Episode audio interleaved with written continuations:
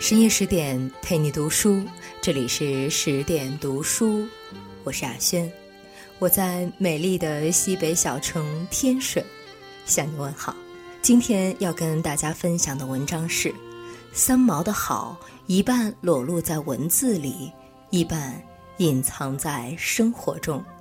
这篇文章来自麦家陪你读书。在文学史上，有一位传奇的女作家，那就是三毛。她的一生历经坎坷，她还曾这样说过：“如果有来生，要做一棵树，站成永恒。”今天我们要分享的这篇文章，让我们一起聊聊三毛，读一读她细腻的文字。一九四三年，注定是不平凡的一年。那一年，林徽因躺在李庄家中的病榻上，投身于中国建筑史等著作的编写。那一年，胡兰成被张爱玲的小说吸引，前往上海寻人。这一寻，张爱玲便为爱递到尘埃里。那一年，民国奇女子之一的吕碧城离世，骨灰按遗愿投入了中国南海。那一年，三毛降生于千里之外的重庆。然而，四十八年后的一月四日，三毛身穿白底红色的睡衣，在台北某家医院里，用尼龙丝袜在点滴架的吊钩上打了一个死结。沉默良久，他将脖子轻轻套了上去，自此香消玉殒。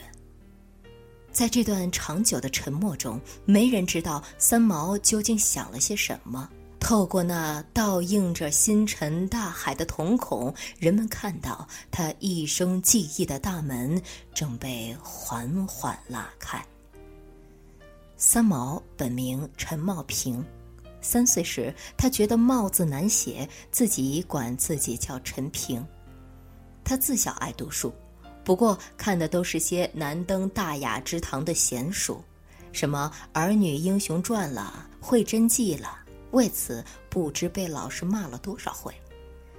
在作文《我的理想》里，三毛写道：“我长大了要做一个拾破烂的人。”把老师气得大骂：“既然你梦想捡垃圾，那不用念书了，赶紧滚出去！”为了交差，三毛鸡贼的重写。做一个夏天卖冰棍儿、冬天卖烤红薯的街头小贩，因为这种职业不但可以呼吸新鲜空气，又可以大街小巷的游走玩耍。更重要的是，一面做生意，一面可以顺便看看沿街的垃圾箱里有没有被人丢弃的好东西。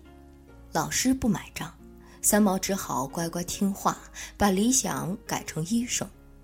但他心里知道，自己依然向往成为一个拾荒者。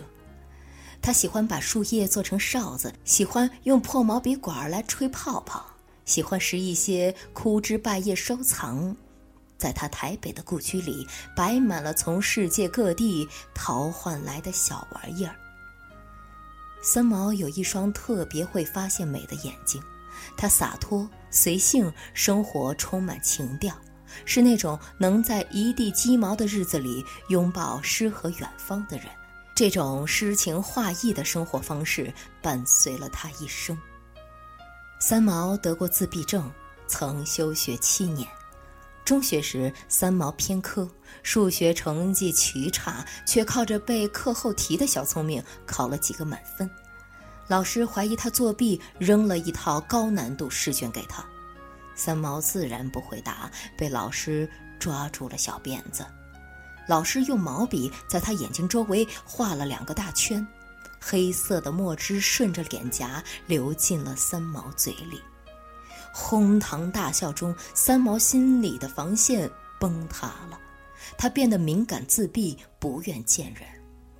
学校去不成了，三毛就开始学钢琴、学油画。谁知他在钢琴和油画上没天赋，第一篇文章竟轻而易举地发表在了现代文学上。自此，三毛发现自己并不是一无是处，写作帮他迎来了新生。因为从小喜欢看《三毛流浪记》，他便给自己取了“三毛”的笔名。这个名字似乎也暗示了他的人生走向：一直流浪，流浪远方。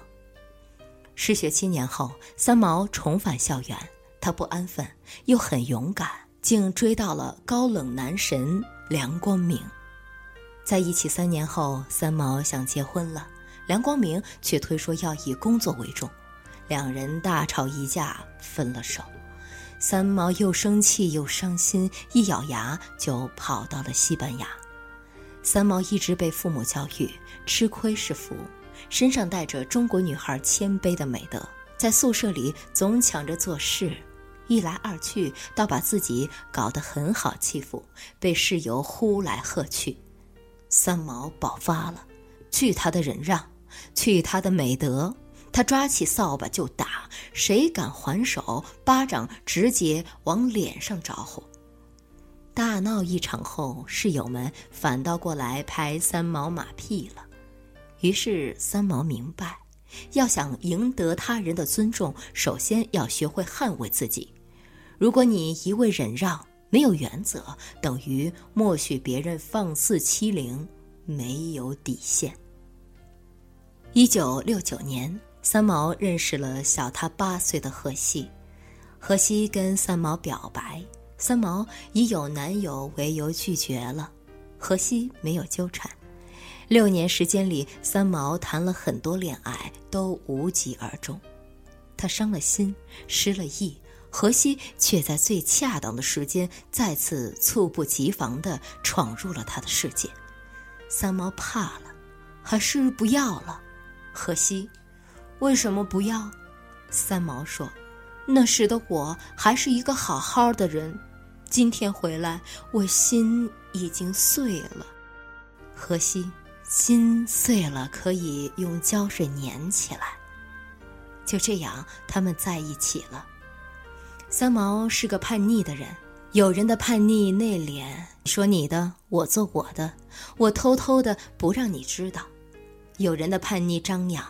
你说你的，我做我的。你知道我不听话，但你改变不了我。三毛属于第二种。这不，结婚没多久，他就不顾亲友反对，跑到撒哈拉定居，跟荷西一起。一段时间后，荷西问：“你要一个赚多少钱的丈夫？”三毛说：“看得不顺眼的话，千万富翁也不嫁；看得中意。”亿万富翁也嫁，荷西问：“那如果跟我呢？”三毛说：“那只要吃得饱的钱就够了。”荷西又问：“那你吃的多吗？”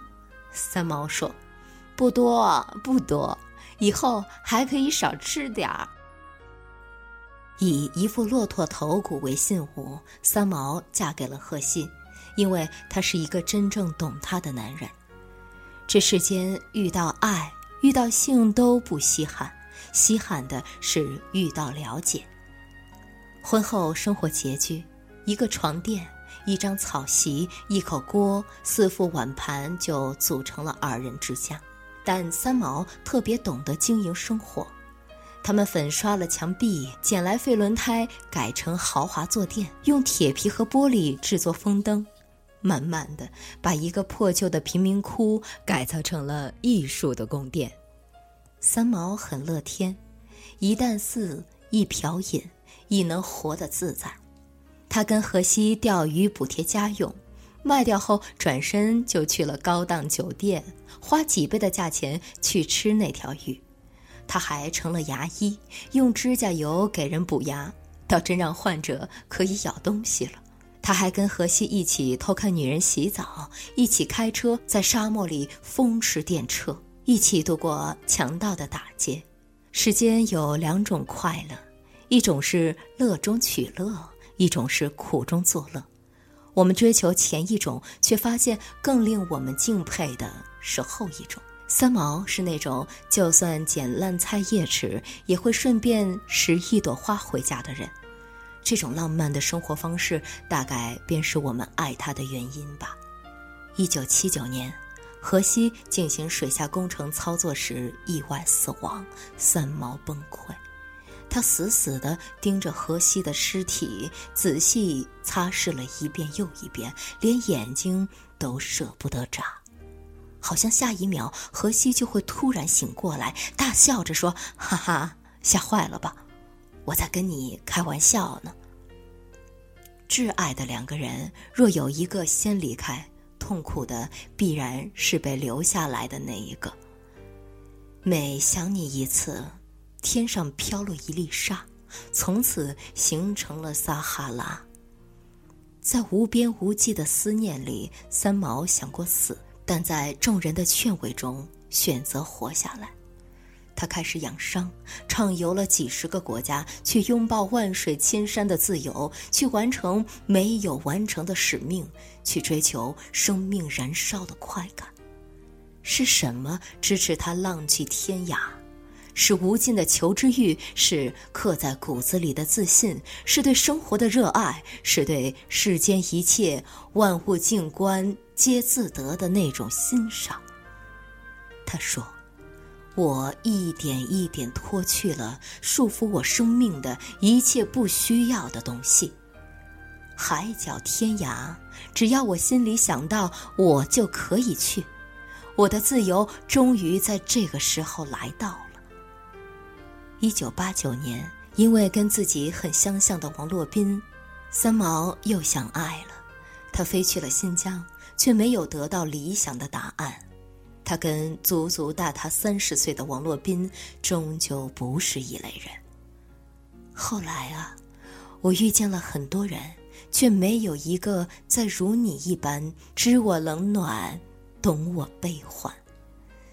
三毛一生不舍爱与自由。可如今，他最爱的荷西走了，世界他已走遍了，想做的事做完了，自由，他也得到了。所以，三毛不止一次的对姐姐说过，他想死去。姐姐，你的一生白活了，我的一生可是你的十倍。说这些话时，三毛很冷静，没有悲伤。在他看来，死亡是一件再正常不过的事情，就像张国荣自杀前就曾跟沈殿霞说过：“人生很无聊啊，我想做的都做了，我都不知道自己接下来要干嘛。”三毛离去了，尽管到如今他是否死于自杀都成了一个难解之谜，但他这一生的确足够精彩了。北大教授张颐武曾说：“三毛的成就主要不是在文学上，而是在生活方式上。对梦想，他始终清醒，知道自己要什么，并不懈追求；对爱情，他始终真挚，敢于去爱人，更懂得被爱；对生活，他始终潇洒，他爱自由，爱远方，善于从绝境中发现希望。”正如他所说，活着就是为了在一片沙漠中寻找海市蜃楼般的快乐，然后让荒芜的土地上开满希望之花。有人心一变，三年五载便面目全非；有人心如止水，十万八千里走过，初心不改。三毛属于后者。他活得张扬、热烈、潇洒、自我，就像一棵树，非常沉默，非常骄傲，从不依靠，从不寻找。深夜十点，今天的文章就分享到这里。文章的最后，想告诉大家一个好消息：为了让大家看到、听到更多优质的好文，我们推出了全新的十点读书 APP，功能很强大。十天陪你免费听本书，人物传记给你成长的经验，解忧书房帮你疏导生活中的烦恼，你想要的我们都有。十点读书 APP 可以支持离线缓存、定时交友等功能，上班路上做家务的时候哄娃的时候随时随地都可以收听再也不用担心流量不够用了。在这里你们还可以分享自己的感悟与志同道合的人互加好友互相交流彼此的读书心得。快去手机里的应用商店搜索下载十点读书 app 吧让我们一起在阅读里遇见更好的自己。更多美文欢迎关注微信公众号十点读书我是雅轩我们晚安。